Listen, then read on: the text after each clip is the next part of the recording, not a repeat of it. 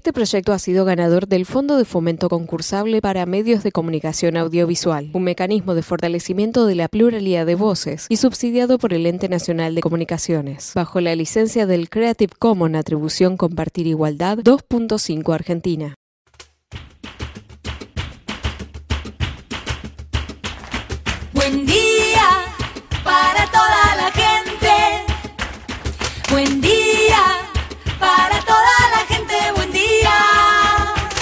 Buen día, soldati. Seguimos escuchando en casa. Durante toda la pandemia te seguimos acompañando desde FM Soldati, acercándote las noticias del barrio, la ciudad, el país y el mundo. Hoy estamos transitando una nueva normalidad que nos pide cuidarnos mucho, seguir usando barbijo, lavarnos las manos y mantener distanciamiento social. Ayúdanos a difundir estos cuidados, que desde la radio te seguimos informando y entreteniendo. Con los límites que se presentan, te hacemos llegar por WhatsApp las noticias y la información que vos necesitas. Seguí cuidándote.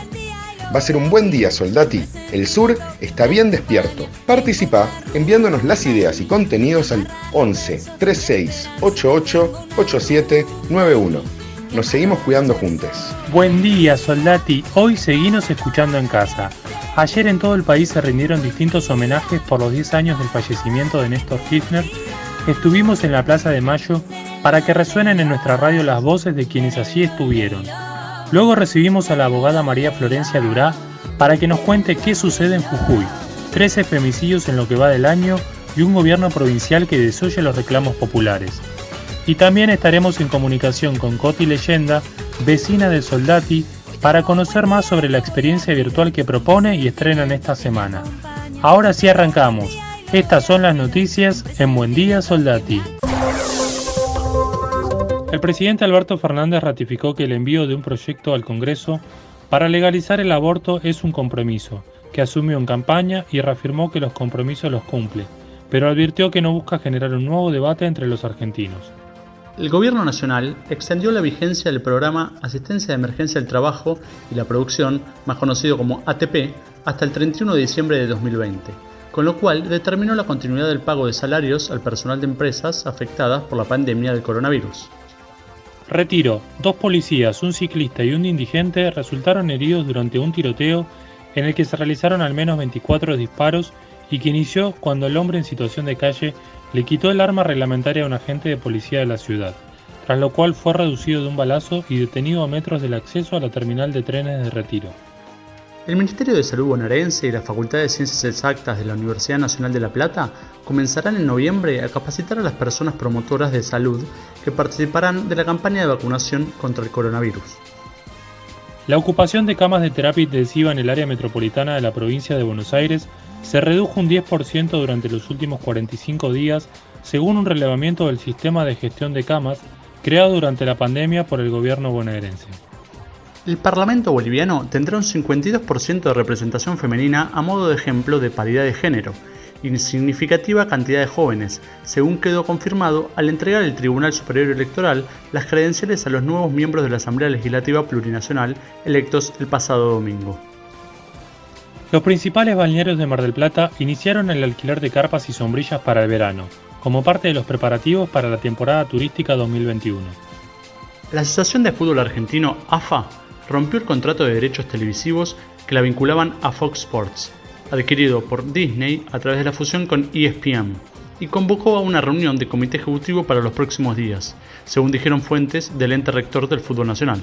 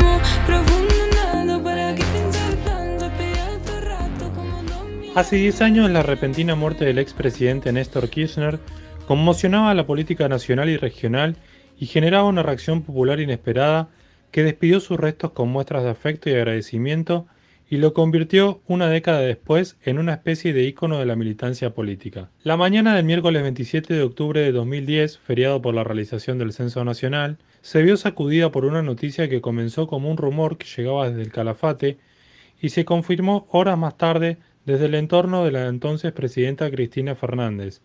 El pingüino, el flaco, Lupín o simplemente Néstor había muerto a los 60 años de un ataque cardíaco. En el día de ayer organizaciones políticas, sociales y gremiales rindieron homenaje con un acto en el Centro Cultural Kirchner encabezado por el jefe de Estado Alberto Fernández, al que ahora escuchamos. Hoy, hoy es un día especial para todos nosotros, porque evidentemente el destino existe. Y alguien quiso que el 27 de octubre del año pasado ganáramos las elecciones y volvamos a poner en la casa de gobierno un presidente, una vicepresidenta, funcionarios preocupados por los que peor están, por darle derechos a los que no los tienen y por darles voz a los que les cuesta expresarse. Y coincidió que, celebrando un año de esa elección, se cumplan diez de que Néstor nos dejó, nos dejó físicamente. Y para mí no es fácil, créanmelo. ¿eh? Eh, no es fácil porque en mi vida hubo un antes y después de Néstor, tan simple como eso. Lo dije el otro día cuando presenté el libro que, en el, que el topo hizo. Y hubo un antes y después porque me di cuenta que había otra forma de hacer política con Néstor. Y que todo eso que dijeron quienes vimos en ese video, esa épica, esa fuerza, ese coraje, ese animarse a enfrentar a todos, es algo no usual en la política. Y que yo lo vi en Néstor. Las y los militantes llenaron de emoción con la caravana de las mil flores en Plaza de Mayo. FM Soldati estuvo ahí entre toda la gente que quiso homenajear al presidente que cambió tantas vidas. Bueno, yo y creo que todos mis compañeros y compañeras estamos acá para homenajear a Néstor, que desde nuestra perspectiva es un presidente que restauró el país, que venía de una situación de las más catastróficas de la historia de, de muchos de los países de Latinoamérica. El tipo no solo volvió a reconstruir las instituciones, sino hizo que toda una generación que soy parte vuelva a creer en la política y vuelva a creer que la política es una herramienta de transformación para poder lograr menor desigualdad, que es el deseo que todos tenemos. Los motivos para estar podían ser muchos, pero se unían en la convicción de que el amor vence al odio siempre. Vinimos acá a celebrar a Néstor, a honrar su memoria y a seguir militando en su, en su persona eh, para seguir honrándolo, porque nada, fue nuestro gran militante y nos impulsó a militar a toda una juventud. Estoy acá porque Néstor nos dio una razón para vivir. ¿Por qué viniste acá? Eh, vine porque Néstor nos mostró el camino, porque Néstor abrió mil puertas y la juventud lo siguió y junto a Cristina nos dieron una Argentina por la cual soñar, por la cual luchar, por la cual militar y por la cual nunca bajar los brazos, porque otro país eh, federal, integral, inclusivo es posible. Para cerrar, hacemos bien en escuchar a Alberto Fernández, nuestro presidente, con las emotivas palabras contando cómo recuperaron el busto de Néstor, que ahora está bien situado. Hoy estamos poniendo a Néstor en el lugar que merece.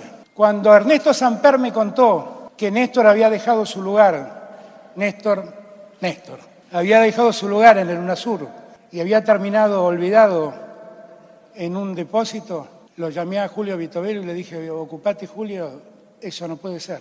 Ocupate de que vuelva Néstor al lugar que se merece. Y después empezamos a, lugar, a pensar cuál era el mejor lugar para Néstor. Y le preguntamos a Cristina, porque sentimos que este centro cultural, que a diferencia de Cristina, yo lo vi nacer cuando trajeron los primeros proyectos los arquitectos de lo que había que hacer en el Centro Cultural. Acabábamos de recuperar el correo y teníamos que ver qué hacíamos con este edificio maravilloso, que es un palacio increíble. Y Néstor lo soñó como lo que es hoy, como un centro cultural, ese centro cultural más grande que tiene América Latina.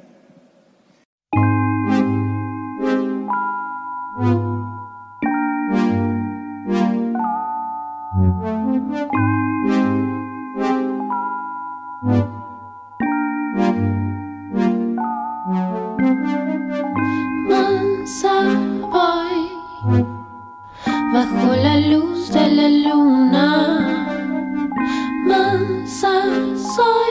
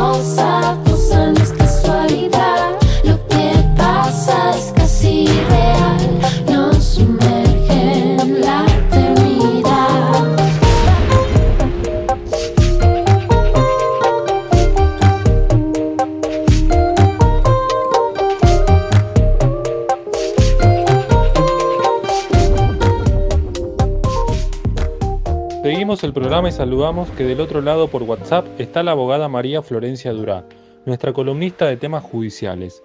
Buena Florencia, ¿qué temas nos traes hoy?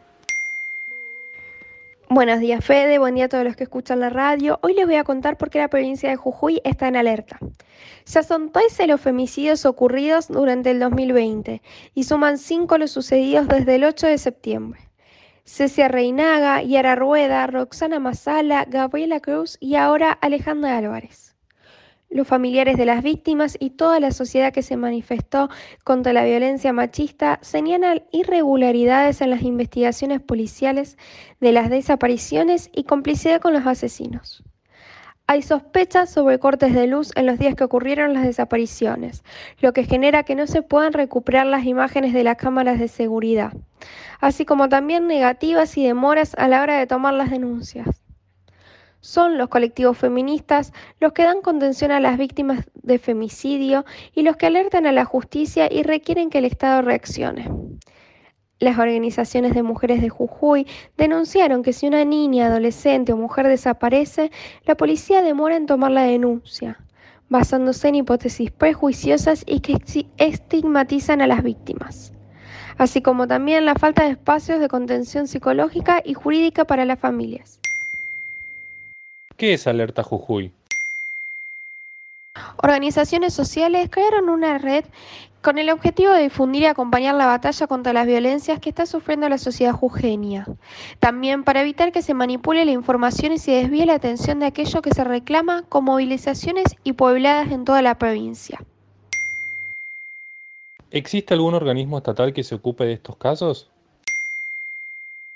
Gerardo Morales, el gobernador de la provincia, impulsó la creación del Comité Interinstitucional Permanente de Actuación ante la desaparición y extravío de mujeres, niñas o personas de la diversidad, que finalmente fue aprobado por la legislatura jujeña como la Ley 6185.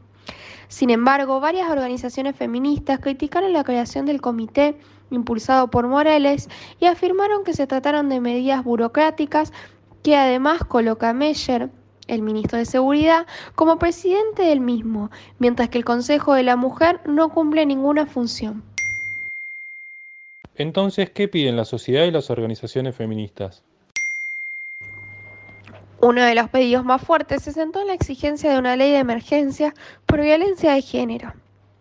Este proyecto prevé la asignación de recursos para prevenir los asesinatos de las mujeres y llevar adelante herramientas de prevención en materia de violencia de género en toda la provincia.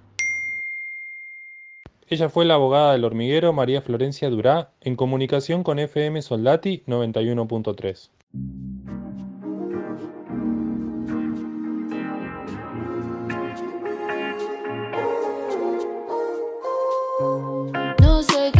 conmigo. Porque te vas.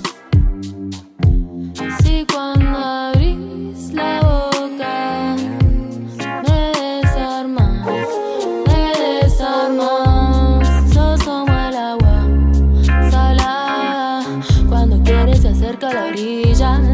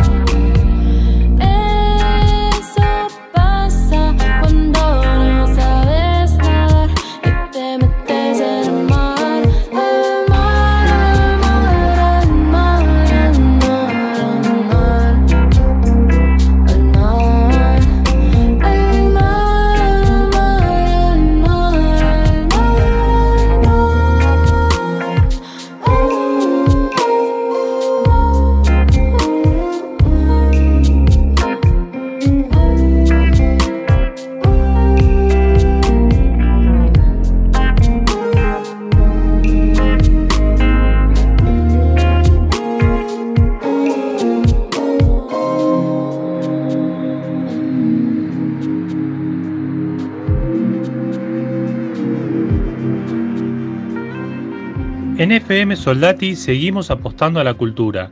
En este caso, vamos a hablar de la obra La Torre Digital que cuenta la historia de las Torres Gemelas. En ella participó una vecina de nuestro barrio, Coti Leyenda. Contanos, Coti, ¿qué es la Torre Digital? Hola, hola, buenos días. Bueno, ¿qué es la Torre Digital? La Torre Digital es la versión virtual de Torre Gemelas. Torre Gemelas es una obra que ya va por su temporada número 11, que supo estar en varios lugares y eh, uno de ellos fue Niceto. La obra es una obra performática, participativa, donde el contexto es un cumpleaños y bueno, el, el espectador eh, tiene la libertad de participar o no. Puede ser pasivo o puede eh, jugar con nosotros. Em, ¿De qué se trata? Bien, la obra se trata de... mm, Bueno, no sé si hay un, un relato coherente, sí, es un grupo de eh, actores, bailarines, bailarinas, performers, eh, que van a dejar en evidencia eh, lo complicado que es eh, generar teatro desde este, este contexto de virtualidad. Entonces, la torre, en Torres Gemelas eran dos torres, una era lo que es ficción y otra es lo que es la realidad. Y en la torre digital vamos a llegar a pisos, pisos que van construyendo la torre, y en cada uno de esos pisos se, se da cuenta de, de lo difícil que es eh, reemplazar los recursos que hay en el teatro. Entonces, eh, hay un piso que es de, de sombras, de juegos, lo- de juegos de luces. Eh, hay otros, hay otro piso que se llama monólogos imposibles, eh, que son monólogos del teatro clásico eh, y que resultan un poco engorrosos eh, actuarlos e interpretarlos desde, desde, este, desde este espacio virtual. Em, así que, que nada, la idea es que son como varias, podemos llamarlo, estos pisos son diferentes escenas. Eh, vamos a ver eh, a los actores y a las actrices peleando y luchando contra, contra esta nueva manera expresiva que, que nos, que nos invita, que nos invita también esta nueva forma de hacer teatro, ¿no? ¿Dónde podemos verla? La obra se puede ver eh, a través de la aplicación Zoom. Es ideal eh, verlo desde la PC porque vas a poder ver todas las ventanas. Eh, piensen que cada actor y actriz está desde su casa. los ensayos fueron así de la misma manera, desde algún rincón de, de nuestra casa. Así que si lo ven en la PC van a poder ver todas las ventanitas. Eh, tienen que tener WhatsApp y Zoom. WhatsApp porque ah, un rato antes de la hora se les une un grupo donde se le van a dar las indicaciones para poder entrar eh, al Zoom. Hay, primero antes de que empiece la obra, hay tres Zoom que suceden de manera simultánea, que le llamamos rooms, y la gente puede entrar y salir de, durante esos 15 minutos de esos rooms hasta que eh, se abra el Zoom que va a estar la obra eh, y ahí todos se conectan al mismo. Eh, se pueden conseguir las entradas a través de la página alternativa, que pagan con débito, crédito o efectivo a través de pago fácil, creo.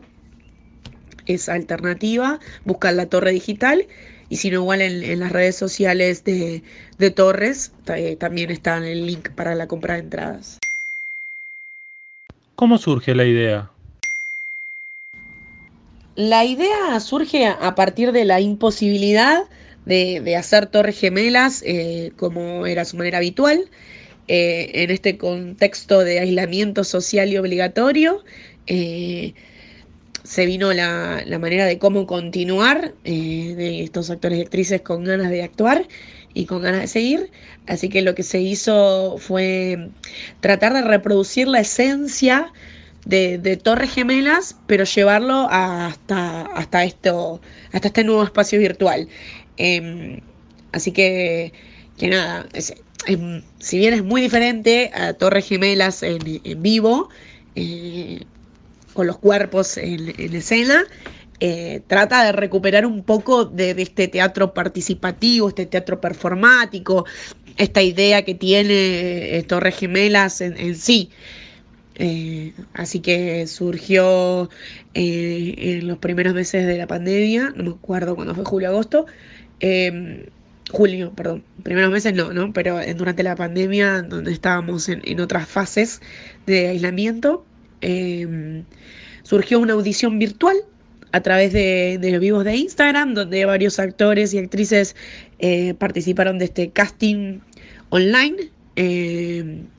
Y bueno, quedamos, entre ellos quedé yo eh, para la apuesta. Y, bueno, y se avanzó, eh, empezamos a explorar, eh, un poco un poco laboratorio, ¿no? y a través de, juegos o de propuestas del director fueron surgiendo lo que hoy son las escenas concretas que quedaron. ¿Cuántas personas participan? Participamos 18 personas entre performance, técnica, dirección, DJ. Em, igual van a ver cuando entren la obra que también director y, técnica, que es eh, Lula, eh, hacen, hacen parte de la obra, o sea, son tan actores, actrices, performers como todos los demás. Eh, así que es un grupo bastante grande. Creo que de, estas obras que se están dando de manera virtual, sacando las obras que, están filmadas, eh, me parece que somos la, obra con más, más actores y actrices de, todas las que se vinieron estrenando. ¿Tienen redes sociales? Sí, eh, tenemos redes sociales. nos pueden encontrar por Instagram que es arroba torregemelasOc. Y ahí tienen toda la info, tienen un par de, videos que pueden adentrarlos a este mundo mágico, especial, encantador, que es una experiencia de, Torre Gemelas. Eh, la verdad que es una propuesta, es una propuesta muy, muy, muy buena. Eh, creo que lo mejor que tiene es que, pueden participar y que a nosotros también nos cambie un poco todo el, paradigma. Digo, si bien tenemos algo establecido, eh, nos encanta jugar con, esto, con este factor inesperado que es, que es alguien que, acontece en nuestra escena y, nos, nos, cambia un poco las cosas. Eh, así que bueno, nada, les recomiendo.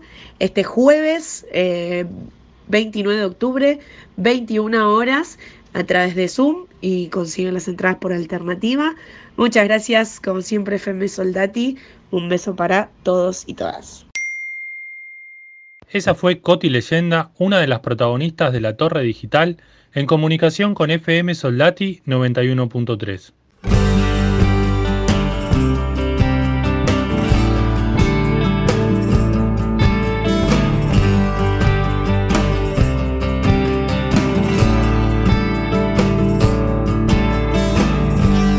Eso fue Buen Día Soldati, edición Quédate en casa en FM Soldati. Participa enviándonos las ideas y contenidos al 11 36 88 87 91. Estamos a la distancia, pero juntes.